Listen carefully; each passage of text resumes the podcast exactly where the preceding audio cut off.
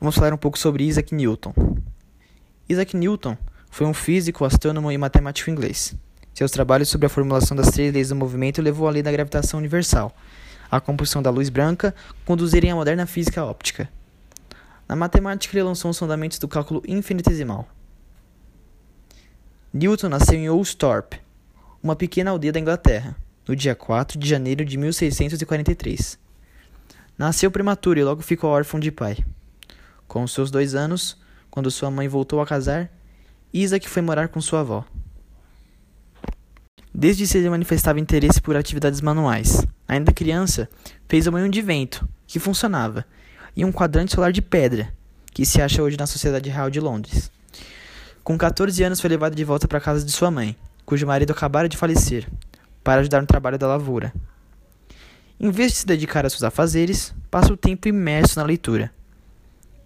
Já com seus 18 anos, foi aceito no Trinity College, da Universidade de Cambridge, Passou quatro anos em Cambridge e recebeu seu grau de bacharel em artes em 1665. Tornou-se amigo do professor Isaac Barrow, que o estimulou a desenvolver suas aptidões matemáticas, tornando o seu assistente. Desde o começo, né, Isaac Newton ele sempre quis conhecer, né, ele, como eu falei, ele fazia moinhos de vento e tudo mais. Ele sempre estava ali é, estudando e sempre querendo descobrir coisas novas, né? Por isso, né, que ele foi se tornando um grande homem como a gente conhece hoje em dia. Kleber, é, diz um pouco sobre as descobertas dele. Opa, Gabriel, muito legal o que você falou. Então, gente, agora a gente vai falar um pouquinho sobre as descobertas de Isaac Newton. Então, entre 1665 e 1667, durante o tempo, gente, que a universidade ficou fechada em consequência de uma é, de uma epidemia da peste bubônica.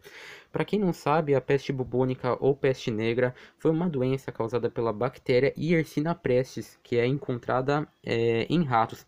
E essa bactéria ela foi transmitida para, o ser, para os seres humanos por meio das pulgas dos ratos. E quando as pulgas é, elas, é, elas alojam-se em seres humanos, a transmissão acontece dessa forma.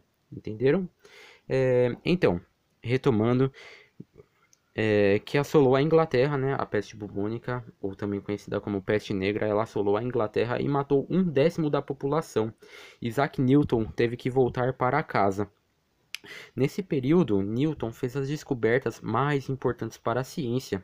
Descobriu a lei fundamental da gravitação, que o Giovanni daqui a pouquinho vai explicar para a gente. É, imaginou as leis básicas da mecânica e aplicou aos corpos celestes. Inventou os métodos de cálculo diferencial integral, além de estabelecer os alicerces de suas grandes descobertas ópticas.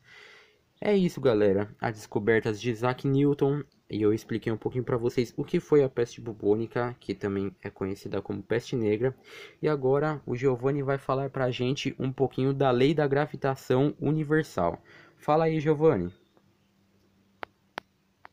Mas então, agora eu irei falar um pouco mais aprofundado sobre a lei da gravitação universal, já mencionada agora há pouco já que em 1666 Newton foi o único a perceber a lei que seria básica para a compreensão de vários fenômenos antes inexplicáveis que ocorriam no universo.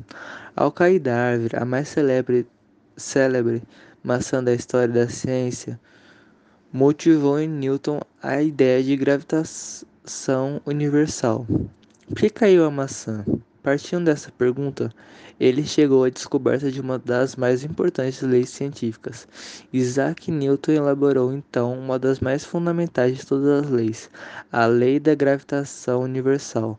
Nela sustentou e provou que cada partícula de matéria atrai toda partícula outra de matéria. Não é só a Terra que puxa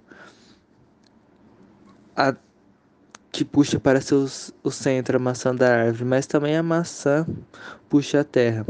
Essa lei aplica-se a todos os planetas. O Sol atrai a Terra, esta atrai a Lua e a Lua atrai a Terra. Newton, Newton também mostrou que a força entre os corpos depende de sua massa, como da proximidade deles. Ensinou como calcular suas forças gravitacionais.